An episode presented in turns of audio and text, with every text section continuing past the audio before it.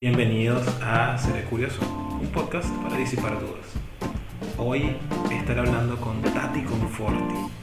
Vamos a estar hablando del maravilloso mundo de los musicales, de la estructura que tienen, del papel que juega Disney en todo este mundo, de si existe realmente una relación entre musicales y homosexualidad y estaremos hablando de la vez en la que Tati tuvo oportunidad de subirse a un escenario de Broadway y cantar allí. Esto es Seré Curioso. Arranca esta edición de Seré Curioso, ese es el nombre del podcast, Tati, no te lo había dicho. Seré Curioso, está bueno. Arranca y estoy con Tati Conforti. Tati, muchas gracias por estar acá. No, gracias a vos por la invitación. Yo estoy aplicando ahora una técnica de autopresentación con mis invitados, eh, como para que, para que queden descritos en sus propios términos 100%. Así que, ¿quién es Tati Conforti? ¿Cómo, cómo se describe Tati Conforti? ¿Cómo se describe Tati Conforti? Bueno, Tati Conforti es eh, un hombre blanco homosexual de 32 años, del signo de Escorpio, nacido el 21 de noviembre de 1987. Eh, soy solo, este, vivo con mi perro. Eh, ¿Qué más? Bueno, eh, soy licenciado en psicología, trabajo en recursos humanos, a la par hago stand-up. Este, ahora, bueno, con el tema de la pandemia lo hacemos en los medios que se puede, pero ahí estamos. Eh, soy adicto a las series, películas, música, musicales, eh, todo. Eh, soy de los que creen que para toda situación en la vida hay una frase de los Simpsons y la niñera. la de la niñera está más, está más indie que los Simpsons. Sí, obvio. Además, la, la, niñera es más generacional. Claro, claro, claro. Es como que yo puedo tirar frases que si vos las conocés y sabés que son de la niñera, ya está, somos de una generación que la vio. Sí, sí, Desde ahora la conocen. Este, soy amiguero, familiero eh, y nada. Este, me, gusta la gente. Y me voy a permitir añadir que eres un gran amante de los pequeños. Sí, es verdad. Igual tengo que confesar que me volví amante de los pequeños más que nada ahora en pandemia. porque eh, mm, por medio de estas aplicaciones que hoy en día son el boom, ¿viste? cuando uno no tiene ganas de cocinar, y nada, justo un día estaba boludeando a ver qué podía comer diferente y estaba tentado de pequeño. Y dije, ¿dónde mierda consigo pequeño? Bueno, nada, en una de estas aplicaciones saltó un local por acá cerca de casa y como dije, ay, qué golazo, no está caro y encima, tipo, en un pedo llega porque son 10 cuadras. Este, entonces, en aquel momento, cuando recién fue todo el aislamiento más estricto, cada dos por tres pedía pequeños y era tipo, ay, qué rico y delicioso. Este, y así aumente de peso también, ¿no? Seguramente, pero, pero, pero es amor, es puro, puro amor. Eh, descubrí, ¿cómo es que se llama la salsa esta? Ay, que le había preguntado a Mayra el nombre. Eh, la, la, de la, dulce, la de papelón. papelón, bueno, papillón es mariposa, este, en francés. Eh, la, eh, claro, la papelón, ¿no, güey? Papel, esa. Qué rica salsa. Sí, sí, sí, sí. Tiene muchos usos el papelón y ese de hacerlo salsa para los pequeños es muy bueno, muy, muy bueno. Así que sí, voy a, aprendo cosas en pandemia. Claro, está muy bien. Estás, aprovechando el tiempo. Totalmente. Genial, Tati. Este, bueno, yo, yo, yo te, te, había escrito hoy para hablar, o sea, te, te, comenté más o menos cuál es la, el concepto de este podcast, que es yo llamar a amigos, colegas y gente cool de Internet eh, para, para preguntarles sobre cosas de las que yo no sé y de las que creo que ellos saben. Y yo considero que de las personas que conozco en mi vida, tú eres uno de los que más sabes, si no el que más, de musicales. Y esto, ah. esto simplemente lo, lo deduzco porque en un momento, o sea, eres la persona que yo he escuchado que ha dicho más nombres de musicales distintos y que suenan como algo que existe. no, tengo, no tengo otro. Me mata el detalle de que suenan como algo que existe. o sea, sí, porque, porque si me dices algo así como, qué sé yo, eh, la cajera valiente, te digo, eso, eso no suena como algo que existe, Tati. Es musical, creo que no. Pero, pero todavía. tú todavía. Hasta que Andrew Lloyd Webber, ah, me sé uno. Muy bien Ah, ah, hasta que Andrew Lloyd Webber eh, se, se interese en ese nicho. Pero bueno, eres una de las personas que conozco que más sabe musicales, entonces quiero, quiero ver qué puedo aprender de, de tu Ok. conocimiento musicalístico. ¿Cómo, Bueno, dale. ¿Cómo entraste al mundo, al maravilloso mundo de los musicales? Bueno, eh, voy, a, voy a marcar dos hitos puntuales. Eh, el primero, que es algo que por ahí uno nunca sabe y no se da cuenta, pero uno está eh, metido y expuesto al mundo de los musicales desde muy chico Y nunca, nunca se percató o se dio cuenta que es con las películas de Disney. Las películas de Disney son un musical, Sí, con la particularidad de que son películas animadas, pero la estructura del musical está ahí. Este. Entonces, como que, digamos que el primer acercamiento fue eh, cuando fui a ver mi primera película en cine, que fue La Bella y la Bestia, que me llevaron mis viejos, a un cine que existía acá en Capital Federal, que si algún oyente eh, recuerda, y se me va a caer una buena sota cuando lo mencione, se llamaba el Cine Los Ángeles. El Cine. Los Ángeles quedaba en Corrientes y Callao. Ok, ok. Eh, ¿viste, ¿Viste dónde está el Burger King? Ajá. Bueno, arriba ahora hay toda una sala de teatros. Ok. pero hace años ahí funcionaba el cine Los Ángeles, que se caracterizaba por dar solo películas de Disney y después lo, lo elevaron a películas solamente infantiles. Entonces era como un cine que tenía esa particularidad. Entonces, bueno, el primer cine y primer musical, entre comillas, que vi fue eso. Después, el, primer musical en teatro que vi fue este ¿fue Chicago o fue eh, Gris? Espérame que quiero chequear una cosa. A ver cuál fue primero. Pero me parece que el primero que vi fue Chicago. Cuando lo hicieron acá en el 2000, en el 2001. Ok, ese, ese todavía, porque luego vamos a ir para allá, ese lo viste acá en Buenos Aires. Sí, sí, sí. Este, Ok. El primer musical, es mira, justo ahí chequeé. Em, bueno, acá cuando fue el- el- la crisis económica del 2000-2001 y que estalló todo, para nosotros fue como medio caótico, pero obviamente para las productoras de afuera fue tipo, puedo poner altas producciones. Claro, dos eh, pesos. exacto. Entonces la- hubo muchas productoras que empezaron como a traer productos de, de comedia, de teatro musical, todo, todo.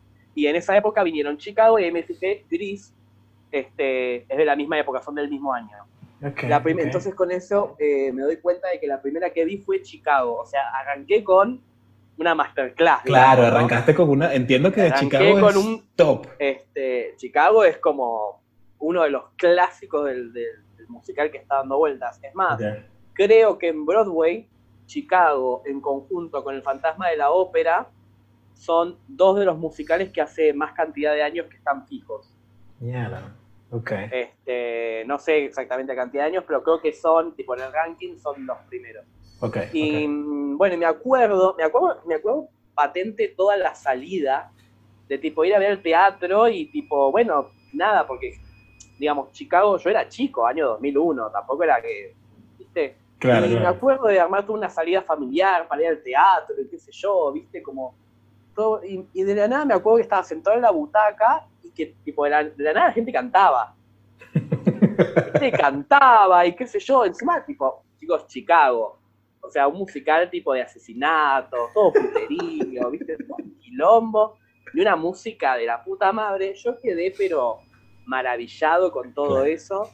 Eh, y al poco tiempo fuimos a ver eh, Gris, que es, eh, se conoce también porque está la película, Claro. este, con John Travolta y Olivia Newton-John.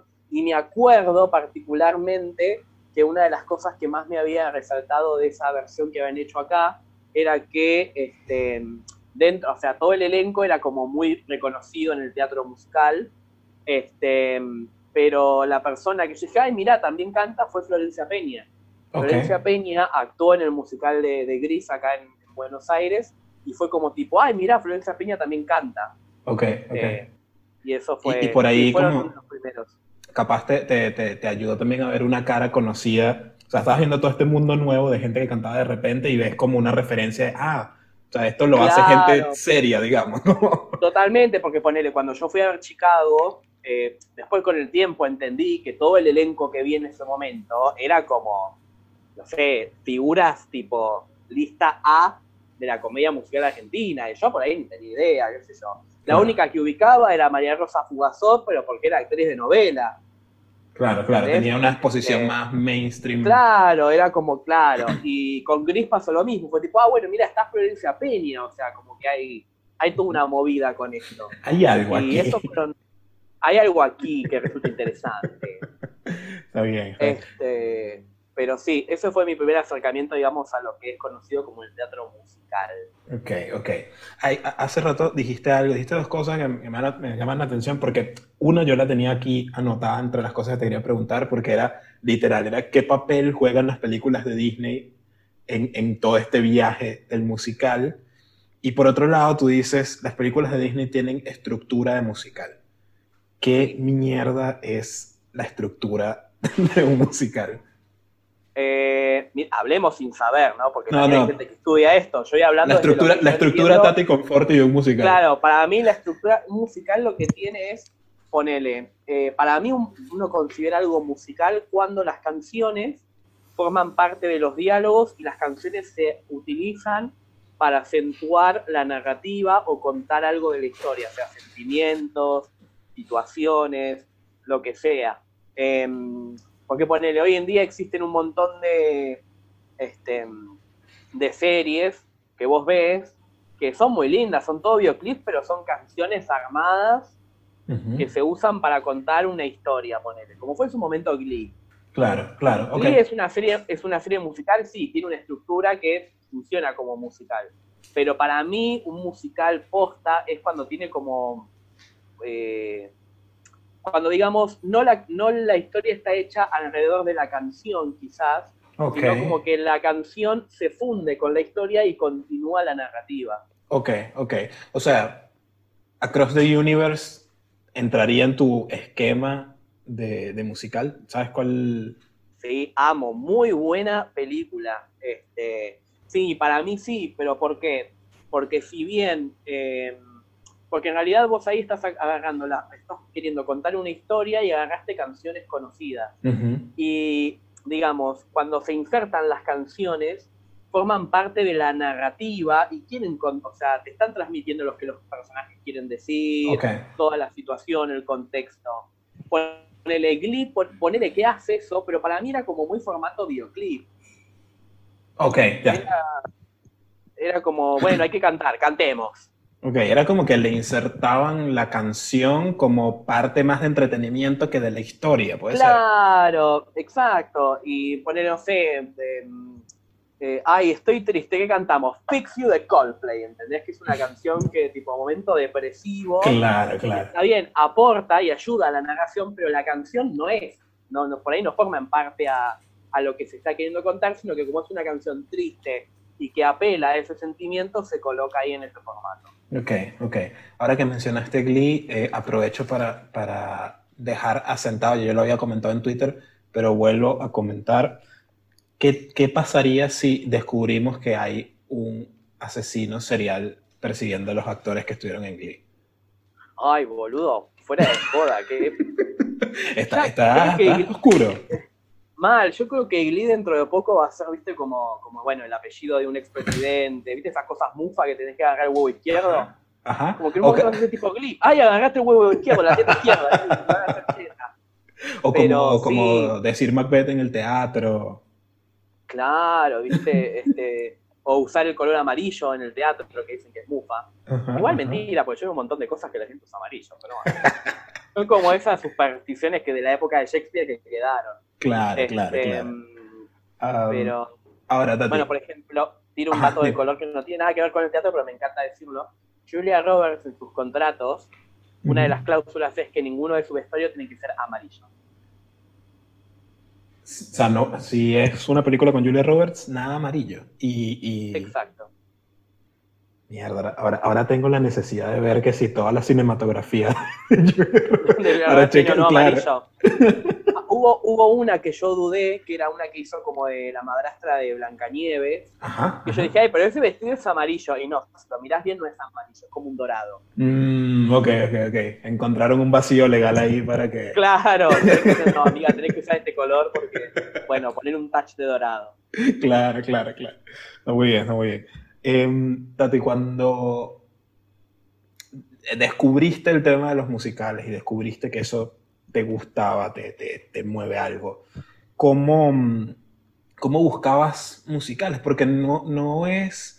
Eh, eh, cuando lo pienso en películas, hay un montón, pero no es necesariamente como lo, más, lo, lo, que comentas con tus amigos o, pensando en, en, cassettes de VHS, no es lo que te intercambias con los amigos. Y pensándolo en vivo, pensándolo en vivo, no es lo que necesariamente es como uno sabe que existe, ¿sabes? Como me parece que es está medio escondido del mainstream, entonces no sé cómo accedes a ese material. Porque es como las obras de teatro que uno, uno va a ver, o sea, no, no se filman ni se comercializan. Claro. Entonces, como que mm, los musicales son como este, cosas que, que, por ahí no, no se conocen mucho si no estás dentro del género o qué, pero la ventaja que tienen es que igual a lo largo de la historia hubo producciones que se filmaron para televisión en especiales y se sacaron. El Fantasma de la Ópera, poner cuando cumplió creo que los 25 años, hicieron todo una filmación, un concierto, qué sé yo. Eh, después hay musicales de Sondheim, que es un compositor también así medio de, de elite dentro del mundo de Broadway, que muchos de sus musicales, como Victor Victoria, que es el más conocido, ponele, o Into the Woods, que todo el mundo ahora la odia por la película que hizo Disney.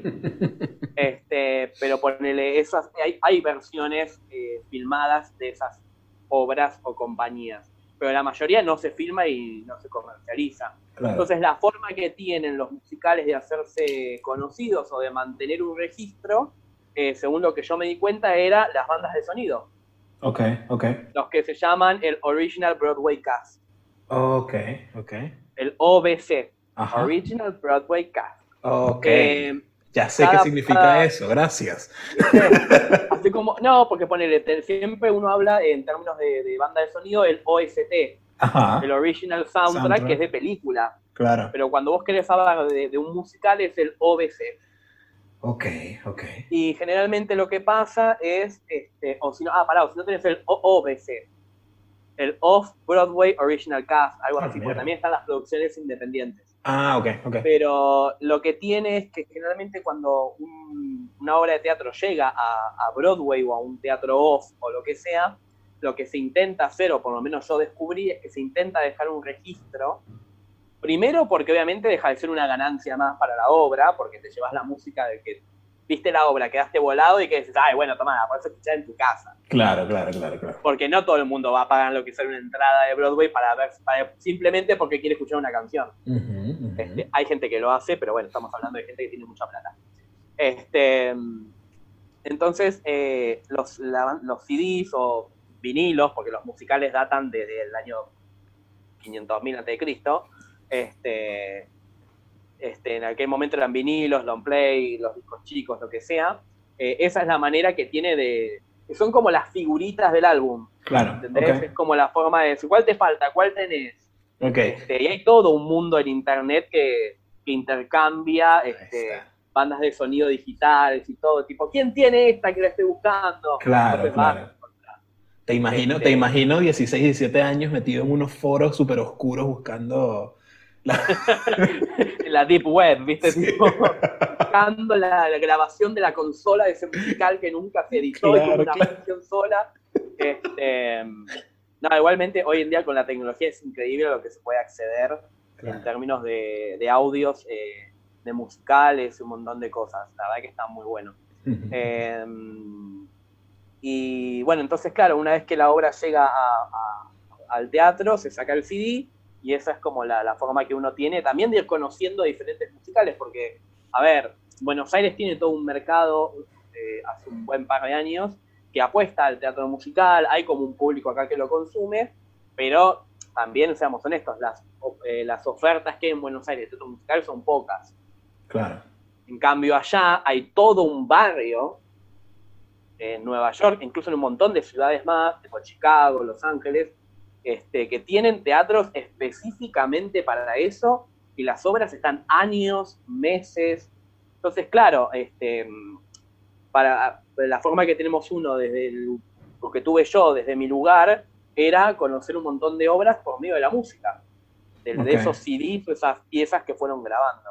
Ok, y mm, de alguna forma, porque a mí me ha pasado que de repente, por ejemplo, eh, ahorita no me llega ningún ejemplo de que haya visto realmente, pero Chicago o veo Chicago y digo, supe de Chicago por la película.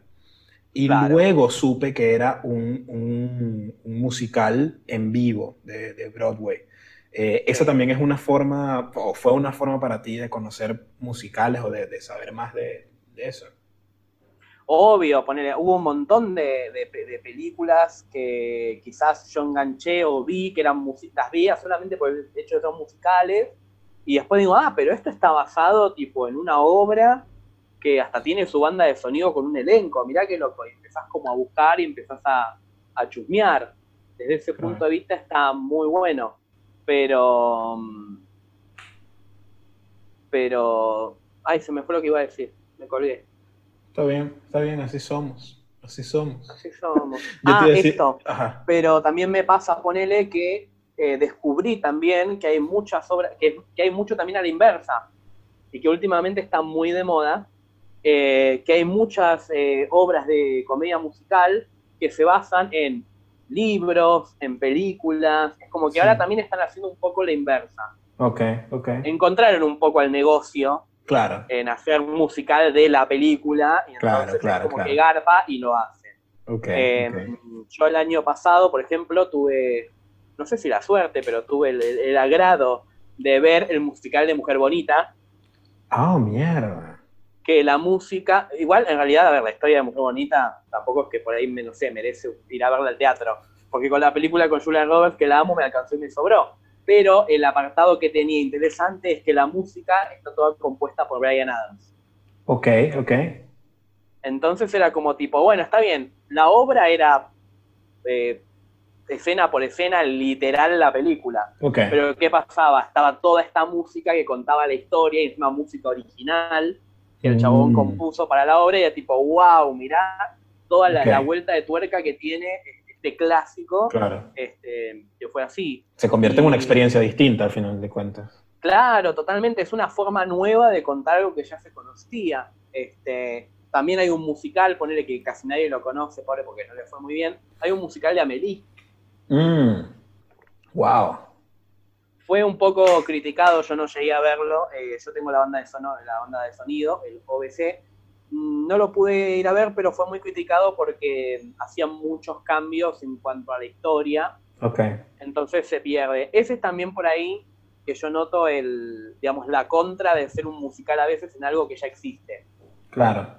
Porque uno va a esperar a que le cuentes lo mismo y no, hay un montón de modificaciones que se hicieron para ponerlo en forma teatral y a la gente no le gusta. Una de las obras que, hizo eso, perdón, y le fue muy bien, fue Anastasia.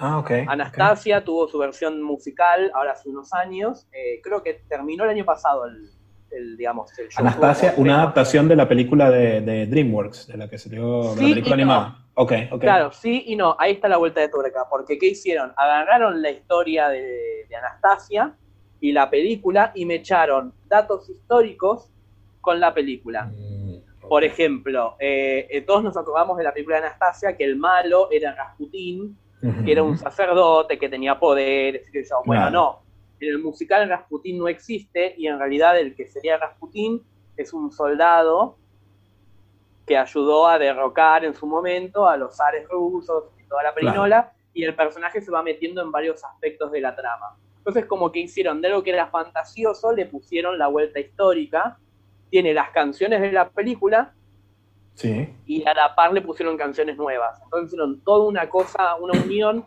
que les quedó excelente y Anastasia fue un triunfo. Wow, wow, qué loco. Ni idea tenía. No, por eso, eh, yo puedo hablar horas porque a medida que fui, bueno, que tuve la chance y la suerte de, de poder ir a varios musicales, también voy conociendo todo el tiempo y voy buscando cosas que van saliendo. Claro, pero e, es lo que pasa cuando, cuando uno se, se mete mucho, en, en, especial en formas de arte que te gustan. O sea, eh, mm, pasa con la comedia. Arrancas con tres, cuatro comediantes que te llamaron la atención y cuando vienes a ver estás viendo un video en YouTube de un comediante armenio porque resulta que el tipo es como de influencia de tu comediante favorito. O sea, es como que llegas a un nivel de manejo de referencias que, que no tiene alguien que no está metido en eso.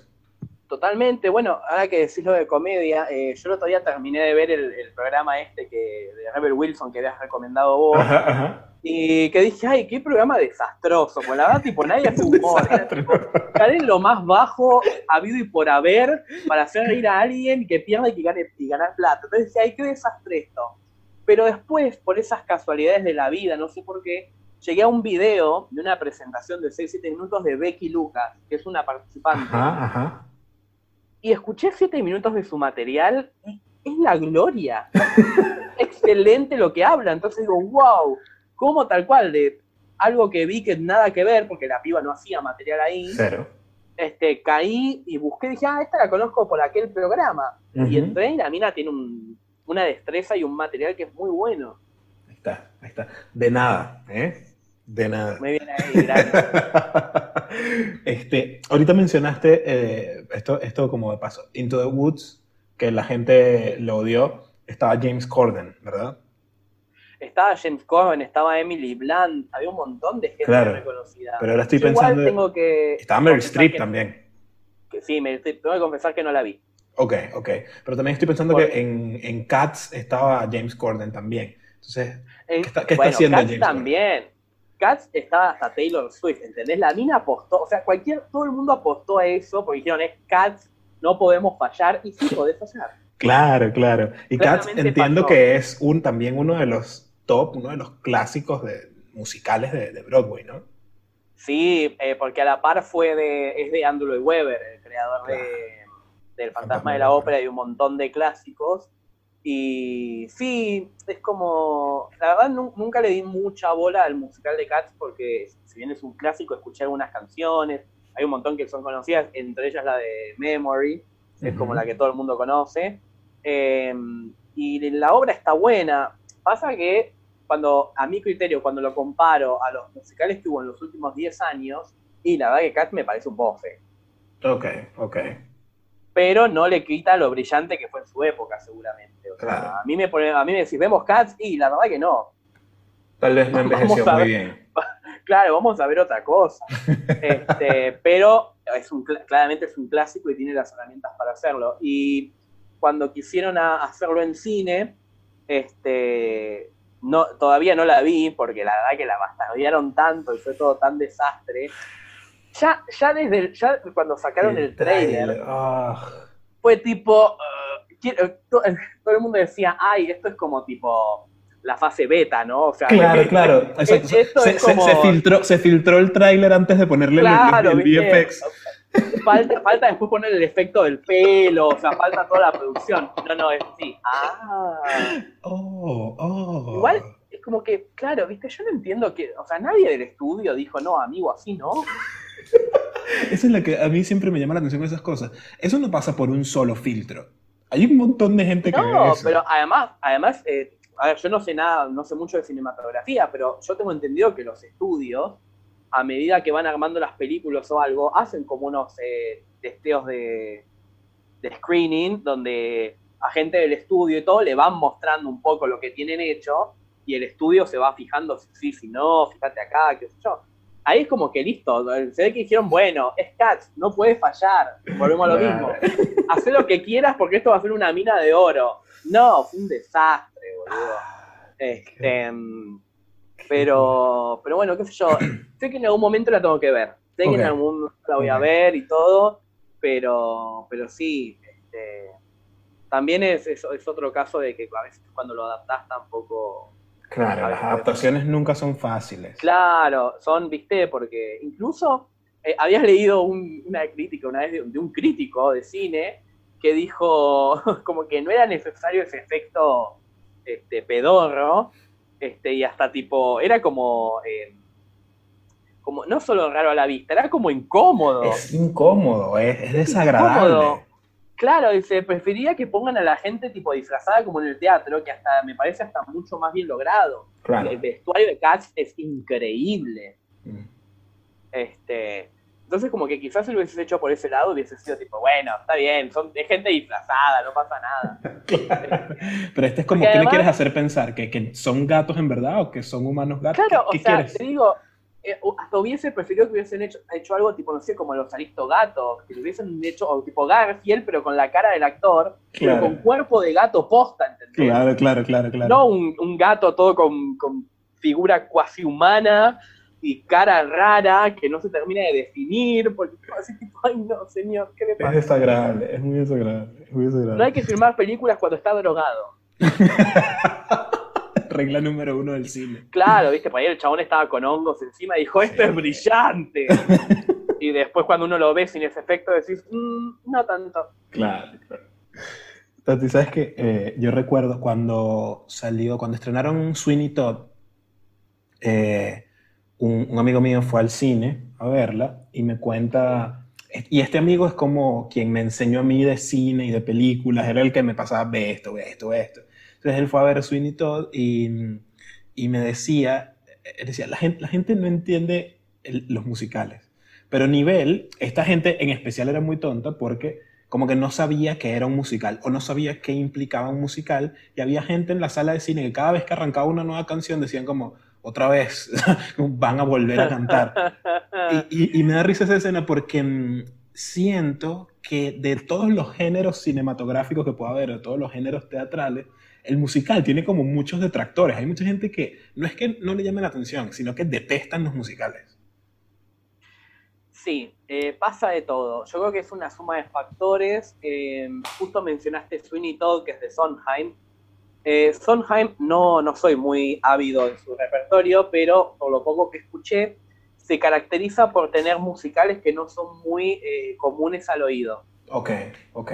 Por ejemplo, Into the Woods, que a nadie le gustó, es de Sondheim. ¿Pero por qué? Porque Sondheim tiene una forma de componer que si uno no está eh, metido en su mundo o tan, tan ávido del musical, es como tipo, ay, ¿por qué está sonando tantas notas que no suenan lindas al oído? Ok, ok. ¿Sabes, el otro, el, ¿Sabes a qué me hizo acordar? El otro día escuché una canción de Charlie García. Ajá. Y digo, a mí me cuesta escuchar Charlie García, pero ¿por qué? Justamente por eso, y fue lo que en su momento a Charlie lo hizo brillante. Claro. Escuché una canción que ahora no me acuerdo el nombre, me hicieron escuchar, y claro, uno siempre tiene como que, que debe ser que la cabeza de uno, que también piensa en sonidos, eh, como que creo que el cerebro tiende, tiende como a anticiparse un poco hacia dónde va o puede llegar ahí el sonido. Claro. Entonces, cuando tenés de la nada una nota que quiebra con eso para darle un giro nuevo, es como tipo, ¡ay! ¿Qué hiciste ahí? Uh -huh, uh -huh. Para mí, o sea, yo lo poco que escuché de Charlie, porque no escuché mucho, a mí me pasa eso. Es como que digo, tarara, pe, pe, pe. ay, ¿por qué cambió ahí? ¿Por qué hizo eso? Pero, es, pero es, es, el sonido de Charlie, ¿entendés? Claro, claro. Yo creo que con Sondheim pasó lo mismo. Y también hay una realidad. Los musicales tienen este formato que todo el mundo se ríe, pero es tal cual, que es que tipo pasa algo y hay que cantar. Claro. Y por eso digo que eh, cuando hablaba de la estructura que yo noto, que justamente la canción aparece cuando se quiere contar algo importante o contar algún sentimiento o algo. Entonces se hacen cantando. Entonces, claro, puede ser muy gracioso porque por ahí, no sé, aparece una persona caminando, se golpea el pe con la, con la mesa y se escuchan tres acordes, empieza, ¡ay! Me golpeé. empieza toda una canción, ¿entendés? Claro. Este, pero, pero también ponele justo la gente que fue a ver quizás Sweeney Todd, lo que jugaba en contra era primero que Johnny Depp tampoco canta. Claro. Entonces es como que, igual lo, la gente que, que, que, yo vi más o menos en algunos videos que hacía el, el, personaje de Sweeney Todd, tampoco es que era gente que tenía que ser Pavarotti. Ok. Por, quizás por el estilo de música, con ser afinado, quizás alcanzaba. ¿Dices otras personas eh, que han representado ese mismo papel? Claro, por ejemplo, okay. acá en Argentina, cuando hicieron la obra de teatro, o sea, el musical, okay. Okay. Eh, Todd lo hizo Julio Chávez. Ok. y la. Regular. Claro, la camarera, iba a decir, una la cocinera la hacía Karina K, que Karina K es una, es una eminencia en el, en el, teatro musical. Pero ponele, vos lo escuchás a Chávez y decís, canta bien, y la verdad que no sé si van a escucharlo dos horas, pero afina y está bien el chabón, ¿entendés? Okay, okay. A mí me parece que Johnny Depp cumplió un poco con eso. Pero ¿qué pasa? La, el, el, musical de Finito es todo muy tipo tan tan tan, sí. tan tan tan, tan tan tan. Medio circense. Claro. No es como Disney, ¿viste? Que tipo, ¡ay, qué Y toda la nota alta y el En Disney tienes que estar dispuesto a llegar a esa nota alta porque... En algún momento estás... con Disney esperás que en algún momento este, el personaje pegue un salto mirando al sol o algo y tipo, y la nota. Claro, este, claro. Bueno, sin ir más lejos, em, eh, en las películas, la, eh, Disney elegía para los actores de las películas eh, gente de teatro musical. Mm, sí, yo recuerdo, yo recuerdo información de algunos de los actores de doblaje de Disney y resulta que son gente con una carrera larguísima y gigante en teatro musical. Claro, exacto. Este, y entonces tiene eso también, o sea, por eso también las canciones de Disney son lo que son. Porque Disney hizo, bueno, quiero hacer una, musical en formato película. Entonces, claro, usaron gente del palo.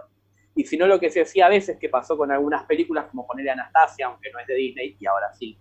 Este, porque Disney nos va a comprar a todos. Obviamente. Este, por ejemplo, Anastasia eh, la voz hablada es la voz de Meg, Ryan, pero en las canciones no canta Meg Ryan, canta eh, eh, Liz Calloway, que es una actriz de Broadway también de alta trayectoria. Ah, Entonces también a veces se hacía eso, se ponía un actor conocido para hacer la voz y después en, la voz cantada, como decían en los créditos, Singing Voice, este, ponían el nombre del actor de Broadway. Tenían un profesional a cargo. Claro, igualmente sé que hoy en día ya es como que también los mismos estudios aportan a que los mismos actores puedan hacer todo. ¿Cuál, es tu, ¿Cuál es tu banda sonora favorita de Disney? ¿O la película que crees que tiene la mejor música? Eh, ay, qué complicado eso, porque están muy buenas todas.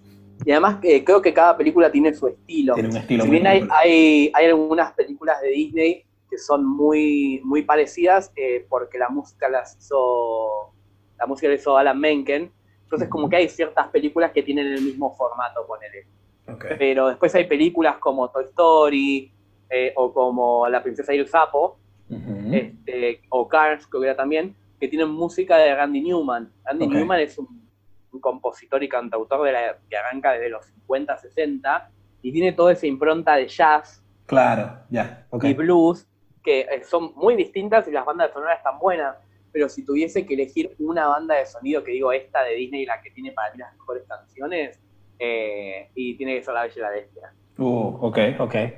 La y la Bestia tiene un montón de, dentro de su banda sonora, un montón de hits. Sí, sí, sí. Yo, yo me quedo siempre con Aladdin. Bueno, claro, Aladdin también. Y Aladdin, ponele, porque obviamente Disney es todo un negocio. Así como hace un musical formato de película, después ¿qué hace? Dice, voy a adaptar esto al teatro. Entonces después salen los musicales de Disney. En teatro, tipo en Broadway todo. Aladdin, por ejemplo, eh, estuvo en Broadway y está ahora, va, eh, ahora no puede estar el tema de, la pandemia, pero hace como creo que cuatro o cinco años que está en cartel, le va muy bien. En el Rey León creo que hace como también no sé si más de 10 años que está.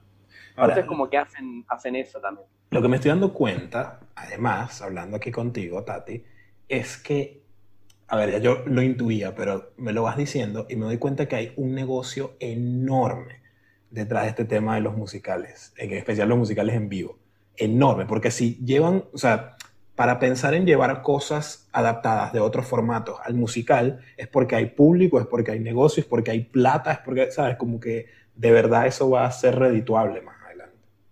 Obvio, a ver, un musical no llega al teatro porque sí, no es que la gente dijo, ay, quiero hacer este musical lo voy a poner. Un musical tiene un montón de etapas y tiene, hay musicales que llegan a teatro dos años después de que lo empiezan a amar, ponele. Eh, sin más lejos, hay uno de los musicales que ahora es furor en Broadway, que se llama Hades Town, la ciudad de Hades, que es una versión moderna eh, del mito griego de Orfeo y. Claro, eh, de Perséfone, pero te lo cuenta desde Orfeo y Eurídice, la chica que decir. Este, te, lo, te, lo, te lo ambienta en un pueblo minero en la época de 1920, 1910, ponele. ¿Cuándo fue la depresión? 1930, por ahí. 1920, 30, sí. Bueno, Después de la Primera Guerra Mundial. Claro, bueno, en esa época. Entonces te, cuentan todo, este, toda la historia con canciones, todo está bien hecho, pero ese musical, para llegar al formato que tiene hoy en Broadway, eh, creo que estuvo como 12 años. Arrancó como un disco conceptual de la mina que es de la mina que compuso la música, lo fue presentando, lo fue trabajando durante años. Después hizo como una versión concierto que tuvo dos presentaciones y después con el tiempo el proyecto fue surgiendo, fue surgiendo y 12 años después llegó a Broadway y se llevó todos los premios Tony, con él. Pero también hay otros musicales como que ya cuentan con mucha banca de por sí, porque a veces pasa que uno dice, bueno, yo quiero hacer un musical de, no sé, eh, la vida de César, ponele. Entonces, ¿qué pasa? Bueno, yo me siento con César y digo, bueno, César, quiero contar tu vida, a ver, pensemos, ¿qué? Y empezás a cómo armar un musical, te vas viendo, y no sé, ninguno de nosotros toca instrumentos, entonces, bueno, vamos a buscar a alguien que haga la música, y vamos viendo, y vamos trabajando, y se hace lo que se llama un workshop. Ok en base a todo eso, con toda una compañía que hace todo, por la mayor parte creo que son como Adonorem. ok. Y porque sacando por ahí que sea un workshop que tenga mucha plata y que tenga ganas, algunos calculan ser pagos y otros no. Claro, claro, sí. Este, como, como todo en el arte también. Claro, totalmente. Entonces hacen el workshop y una vez que tienen el, digamos, el, el croquis del musical armado, se eligen diversos cuadros musicales y se, se empiezan a citar con entrevistas a inversores. Ok. Entonces la gente, tipo, no sé, yo soy de, este, tal compañía teatral. dice, bueno, tenemos la vida de César. Bueno, a ver, contame.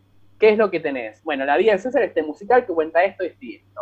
Estas tres canciones que van a escuchar y cuadros musicales tienen que ver en esto este, y este momento. Entonces ahí empieza también a circular la plata y la gente que dice, ay, quiero producir esto porque me gustó, no me gustó. También puede ser como, sí que, puede pasar como en el cine, sabes que en, en, Hollywood hay, que de hecho asignan premios a eso, toda una lista de guiones que nunca se toman. Y, y cada año asignan un premio al mejor guion no tomado. Como, es como casi que una subcultura dentro de Hollywood de los guiones que no quedan. Me imagino que pasará lo mismo en, en, en Broadway o en la escena de los musicales. Sí, además hay un montón por ahí de musicales que, que, vos te enterás que no sé, bueno, como pasó esto con Ted Stone, pero también hay musicales que quizás tuvieron una sola función en el, no sé, 1994, y alguien dijo, che, ¿qué onda esto? Que tipo, un concierto en 1994, ¿qué hay? A ver, uh, no, mirá, esto se puede adaptar y mostrar así. Yo, pum, y en el 2020 es un, hitazo.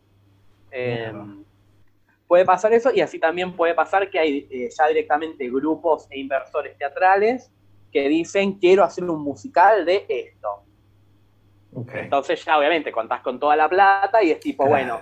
si buscas a tal música, claro. ¿Entendés? Disney me parece que juega más por ese lado, ¿entendés? Claro, claro. Disney, tipo, hay que hacer el musical de Frozen. Bueno, conseguime. Eh, hacer casting para los actores, hace esto y que la gente que hizo la música de la película me componga 16 canciones. Y no hay un límite en presupuesto de vestuario, ni efectos, ni nada. Y después tenés las otras obras que empiezan en una sala para 10 personas. Tejiendo con las manos. claro, con un, que el mismo director es el que toca la guitarra y, los actores aparecen y van viendo. Es, es, increíble y es mágico ver todo el proceso de cómo un musical llega a donde llega. Porque incluso después de los workshops, em, no vas a Broadway directo. Generalmente los talleres se, se hacen y se hacen previews con el taller armado, es como si fuese eh, estos montajes que se hacen en los colegios secundarios. Ajá, que vos tenés el grupo de teatro que fondo con árbol de papel maché. Claro, viste que ensayás con el presupuesto que tenés toda una obra y haces dos o tres funciones. Si te fue bien, eso lo movés, poner a una región con un teatro un poco más céntrico. Que la gente ya ahí paga, la gente ya tiene como... Y a la par, todas esas previews es el famoso ensayo y error. Claro porque después a la gente le preguntan, che, ¿qué te gustó? ¿Qué no te gustó? O mismo los, eh, a medida que va transcurriendo la obra, decís, che, mirá, esta canción quedó muy larga. Claro. Hay que cortarla, o esta canción no va, o esta mejor pongámosla acá. Entonces, cuando vos ves la obra en Broadway o en el Off-Broadway, es porque ya pasó por un sinfín de filtros claro. habidos y por haber, y la gente dijo, bueno, basta esto es lo que tenemos para contar. Y ahí okay, okay. Vuelvo a ser, vuelvo a ser símil con la comedia, que es lo que siento que manejo, que, que también e, ese idioma sí lo, lo podemos hablar casi que igual. Claro. es lo mismo, es lo mismo cuando uno llega a ver un, un, especial en Netflix o en televisión, ese, ese show tiene encima 500 funciones. Claro, obviamente. es algo que dio vuelta y posiblemente este, como, este comediante está tirando su primer especial en Netflix, pero antes de eso ya había escrito cinco especiales antes, o sea, cinco shows de una hora, antes de que ese fuese el producto que vale la pena mostrar en televisión.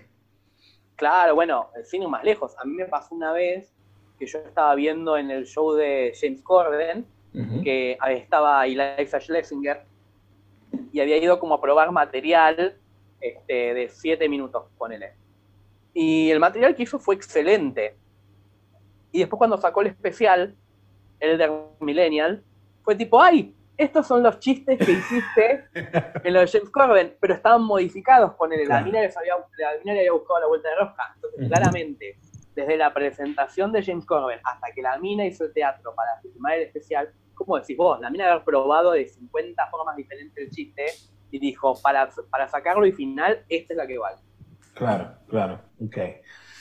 Tati, tú has ido a Broadway, Broadway per se. sí, pude, te, cambia la cara y todo. Ay, no, boludo, te juro, hoy buscaba cosas de Broadway y todo y me ponía a llorar. ¿Cuántas, veces, ¿Cuántas veces has ido?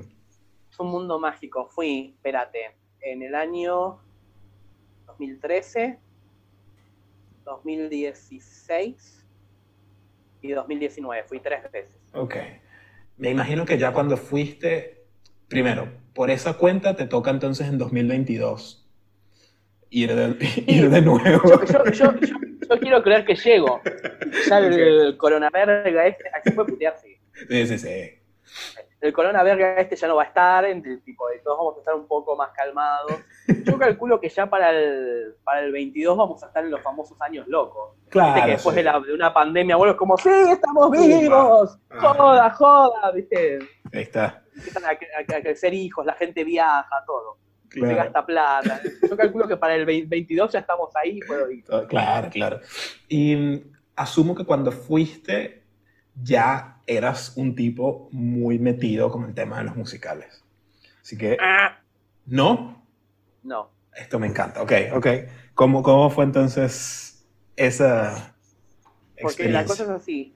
Yo conocía eh, los musicales, porque obviamente pues, conté, fui a ver Chicago, todo eso, pero fueron como experiencias aisladas que fue tipo, wow, teatro musical, punto estamos hablando de año 2001, año, eh, épocas donde tampoco era tan común internet y encontrar tantas cosas y saber que existen. Claro, claro. En el año 2000, eh, espérate, yo me egresé en 2005, en el año 2006, finales de 2006, me pongo a salir con un pibe que un día estábamos en la casa, que sé yo, y escucho, viste, como una canción toda sinfónica, Mira, mira que estaba pelando un grito, viste, parecía que estaba por salir el pulmón de la boca. Digo, boludo, ¿qué estamos escuchando? Ay, no, boludo, este, mi, profesor de inglés de la facultad este, eh, viaja seguido a Broadway y a Londres y como sabe que me gustan los musicales, me trajo, para que me compartió un montón de CDs y nada, me los grabé en la compu y estamos escuchando. Y gracias a Juan, yo ahí volví, digamos, a reinsertarme eh, en el mundo de los musicales, ay, boludo, yo esto lo conocía. Claro, ok. Yo sabía que esto existía. Entonces, nada, a partir de ahí fue como tipo, ah, mira, boludo, y Juan me acuerdo, mira, existe esto, y esto, y esto, y esto. Entonces, como ahí fue que fue tipo, ah, bueno, existe este musical y me encanta. Existe este y me parece una perga. Existe este. Entonces, cuando yo llegué a, en el 2013, eh, por primera vez a Broadway, yo no sabía con qué me iba a encontrar o sea, yo sabía que Broadway y el teatro musical era como tipo, ah, quedas plasmado y te caes de orto. Pero una cosa es que te lo cuenten y otra cosa es vivirlo. Obviamente. Entonces, nada, yo me fui como tipo, bueno, me saco tipo de antemano desde acá para ver dos obras y nada más, porque, viste, tampoco, primera vez que voy a la ciudad, me voy nueve días, tampoco me voy a mandar de teatro en teatro, porque me parece una locura. Y primero que es carísimo. hay que aclarar que las entradas ya son caras. Incluso para los propios yankees ya son caras.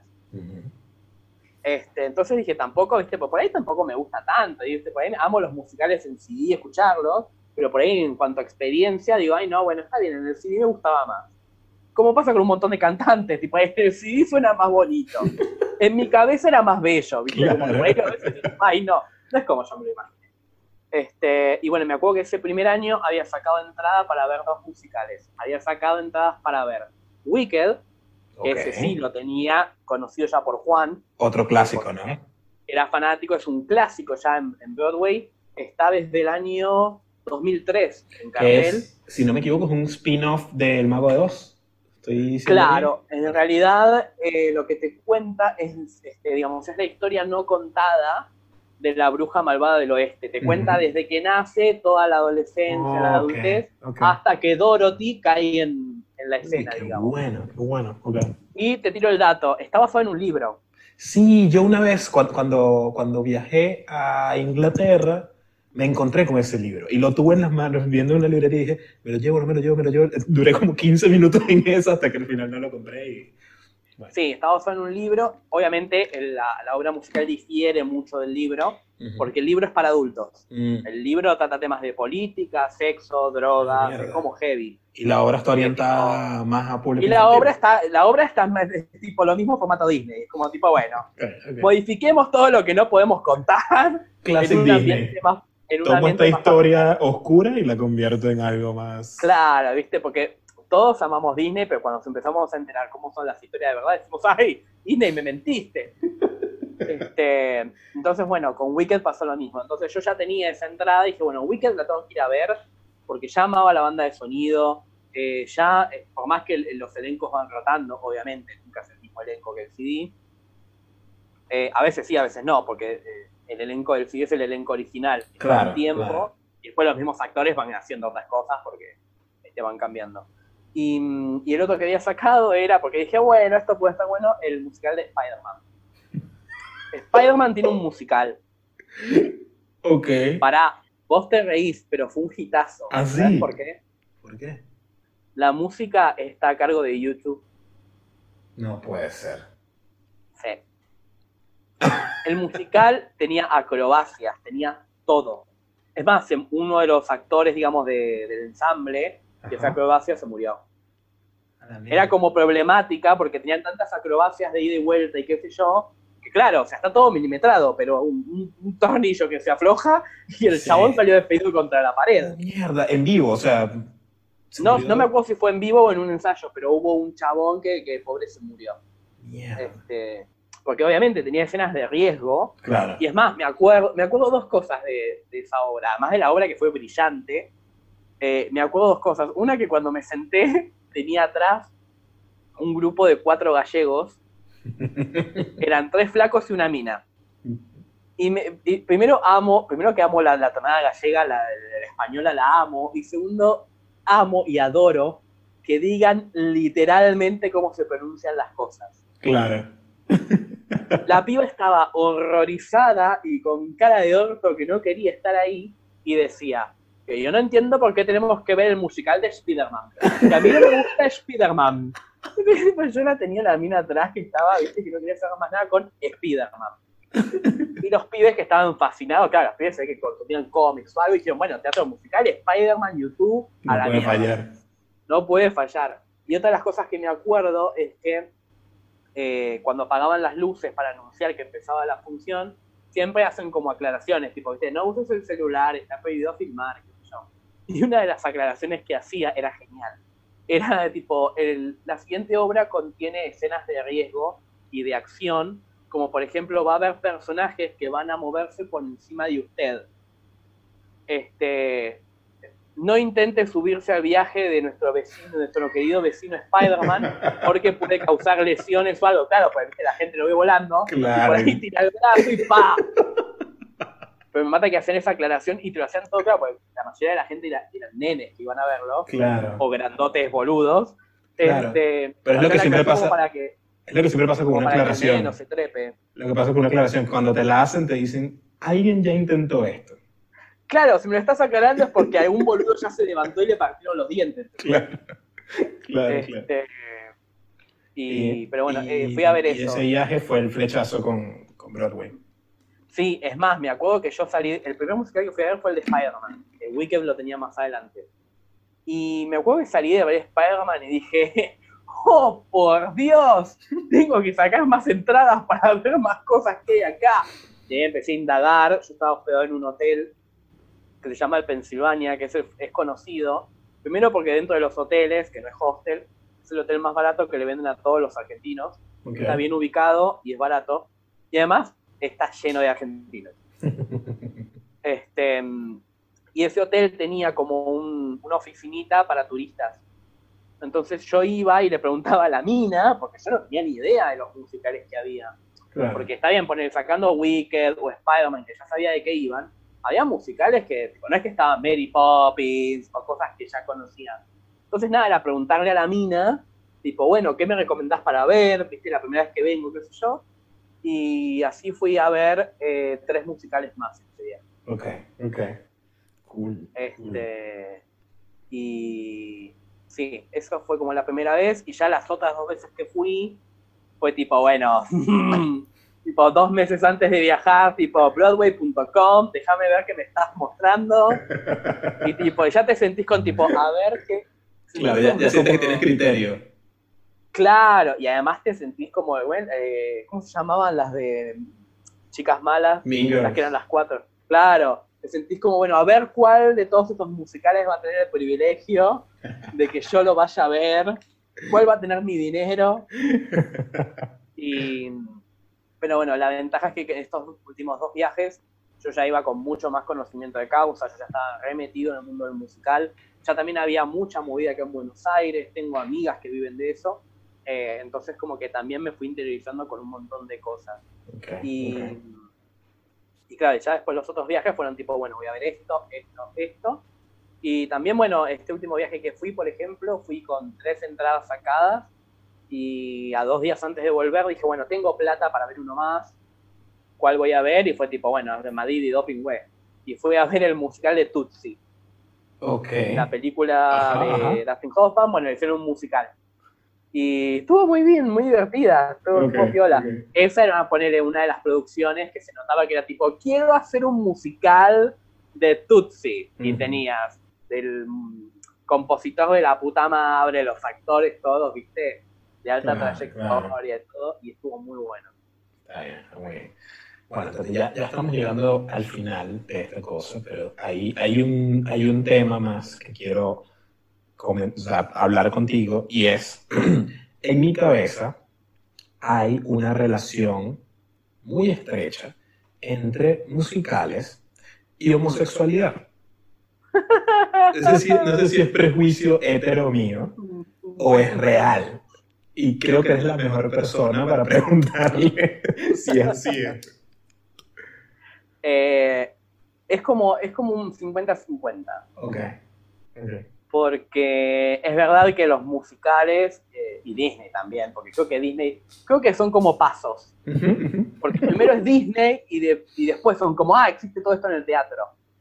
Eh, sí, yo creo que, que el público generalmente es como más, eh, más de, la comunidad LGBT. Okay. Eh, em, pero no, sabría decirte por qué. Creo que en mi, en mi, caso creo que es también porque se tiene, no sé si es prejuicio o no, pero creo que hay, eh, como que el gay es más propenso a, al canto, pero performático. Claro. claro. Porque tiene eso porque a todos nos gusta la música, ponele. Pero si a vos te gusta el teatro musical, creo que tiene que ver porque primero te gusta la música que es característica del teatro musical, pero también te gusta esto de, de, de, de la canción este, que se, de intérprete, que es más como performática, que es eh, meterte en el papel de un personaje y cantar una canción. Porque no es eh, como un músico que compone un tema y cada intérprete la hace según su vivencia como le gusta. No, una canción de un musical la canta un personaje que tiene determinada personalidad, determinado momento, un montón de cosas que lo atraviesan. Entonces tiene que ver más con lo performático. Eh, entonces creo que para mí va por ese lado. Y también ponerle, yo descubrí metiéndome más en, en el teatro musical, que uno siempre dice, ah, está lleno de putos. y no, después te encontrás que hay un montón de varones heterosexuales que les fascina el género. Okay, okay. Son minoría, creo, ¿no? Seguramente. Pero es como que generalmente los, los, heterosexuales parecen más, más, los que están arriba del escenario que los que están abajo. Mm.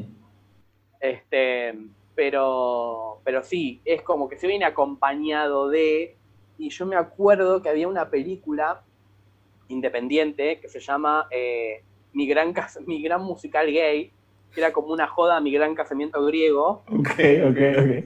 Y era de, de, dos, de un pibe que quería como encontrar el amor de su vida o algo y se mete como en una producción off-Broadway de un musical gay, bizarro. Y en un momento te cuentan como el origen de, de, por qué eran, de dónde vienen los gays. Y hay todo un cuadro que recrean el jardín del Edén con Adán y Eva. Okay. Y está Eva con, con Caín y Abel y, y, que ella está celosa porque en el paraíso estaban este, Adán y Eva y este, Esteban y no sé, y otro nombre. Y Adán y Esteban también, como que estaban los dos.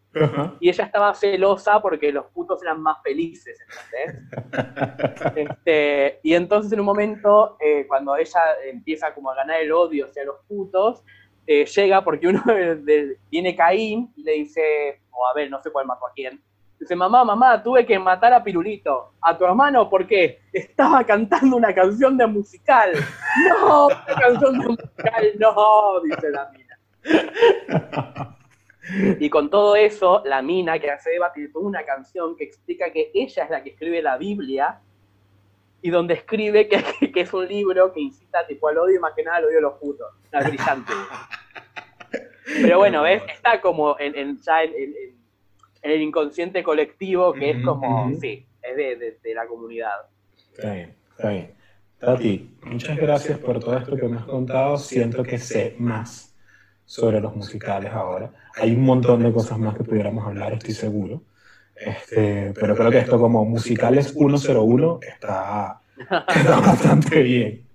Bien ahí. Igual eh, te doy tarea para el hogar. Ok. Si te interesa te recomiendo que escuches el OBC de una de mis obras de Broadway favoritas. Lo voy a, lo voy a apuntar. que se llama Waitress, camarera. Ok. Eh, la música la hizo Sara Bareilles, que es una cantante y compositora estadounidense. Eh, el musical está basado en una película, que la película no es musical, es una película común. Eh, y es un musical que desde el 2016, 2016-2019 lo fui a ver varias veces eh, es un musical hermoso y a la par tiene un lugarcito grande en el corazón porque el año pasado cuando fui, eh, ellos hacían la noche de karaoke y me pude subir y debutar en un teatro de Broadway a cantar una canción de la obra y tiene música que es muy hermosa. Genial, genial.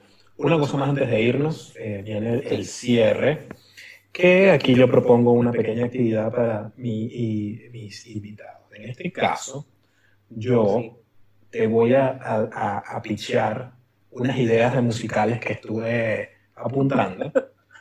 Y tú, tú me vas a decir en una escala del 1 al 5 qué tanto éxito crees que puedan tener. Ok. Pensando esto como musicales de Broadway. ¿okay? Bien. El primero que tengo se llama Humans, que es el mismo argumento de Cats, pero con gatos disfrazados de humanos.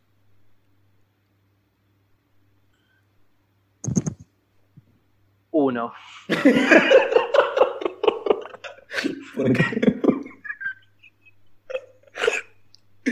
Mi, mi, debut en el mundo de, los, de los musicales está extraño. Es, es, es, como que pasa que ya Cats cagó todo, ¿entendés? que me imagino a un gato disfrazado de humano en formato Cats la película y digo, por Dios, no, prendan los fuegos. Ok, ok. Eliminados del, del nicho para que no haya una adaptación terrible en el cine. Ok. El segundo que tengo también eh, se llama 50 sombras encerradas, que es como un spin-off de 50 sombras de Grey. Es Christian Grey que está encerrado en su casa por la cuarentena y, y se aburre y se pone a cantar. Ah, hmm. 250, puede haber algo copado ahí. Hay, hay, un público además, hay, hay un público específico para eso, asumo. Sí, porque además eh, la idea está buena, habría que ver de qué hablan las canciones, porque hasta ahora lo único que me dijiste es eh, tipo el chabón masoquista en la casa que se pone a cantar. Pero es, o sea, vos mirá cómo lo presentamos y cómo lo ideamos, y eso es lo que puede ser muy bueno, eh, incluso en términos de humor, porque hay musicales que son de humor. Claro, claro. Entonces, desde ese lugar y puede funcionar, sí, un 250. Muy bien, muy bien. Este que tengo creo que te va a gustar. Se llama El Mago de Woz. Que es como el Mago de Oz, pero mira, esta, esta, esta, con, con Woz, obviamente, pero con Woz haciendo de Dorothy. Bueno, eso tiene un 5. Ok. ¿Y sabes por qué? Ajá. Eh, en la época del 70 o finales de los 60 se hizo un musical que se llamaba The Wiz, Ok. que es El Mago de Oz, pero con un elenco totalmente afroamericano. Claro, con, con todas las estrellas de Motown. Con Diana Ross, Michael Jackson, un montón. El musical le fue como el orto en su momento, Sí. pero porque la gente decía tipo, dale amigo, Diana Ross tiene casi 50, ¿qué hace una pendeja de 20? Pero hoy en día es un clásico de culto y es interesantísimo cómo está planteado y reversionado Sí, sí, sí. con el estilo de la música del Motown, del funk y todo eso, eh, esa misma historia. Así que yo creo que tipo un, un wocito haciendo de Dorothy y todo ambientado, pará de todo ambientado, viste. Claro, todos son canciones rap, trap, ¿sabes? Como. No, boludo, es ojo, eh, re garpa mal. Eso, Y además- eso un 5. Hace poco, hace poco descubrí a Louta y, y quiero ver qué papel le doy en esa película.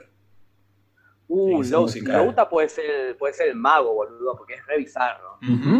Eso es lo que estaba pensando. Tiene como ese impronto. Bueno, Louta, a mí ponele, ¿ves? Eh, Louta es como Sondheim. Es difícil escucharlo, pero lo que hace es brillante. Exacto, exacto.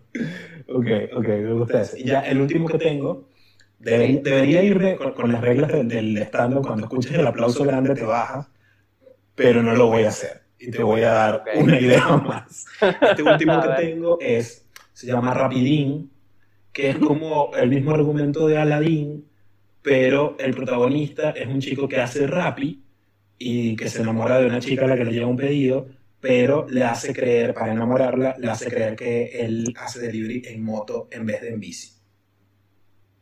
Ok. Eh, y fuera de joda, ¿eh? Un 350. Ok, ok, muy bien, muy bien, muy bien. No, porque la historia me parece re interesante, porque es- está dentro de la fórmula típica de película romántica.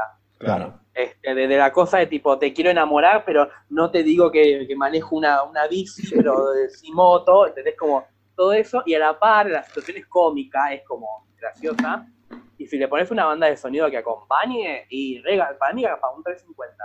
Me gusta. Igual, boludo, ahora quiero ver el musical de Woz. Me pareció brillante, la quiero hacer algo con eso. Le voy a escribir por Instagram, señor Woz, buenas noches. Tengo esto. un proyecto, mandáselo. Está muy bien. Tati, muchas gracias por, No, por gracias a vos.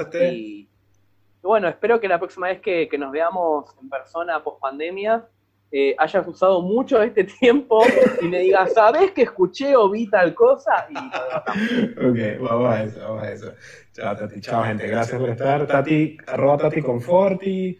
Este, y yo voy a dejar por ahí el link al especial de Tati de comedia que grabamos en Taburete, que está muy bueno. Esa, que- sí. Nos vemos. Gracias. Gracias a ti, nos vemos, saludos a todos.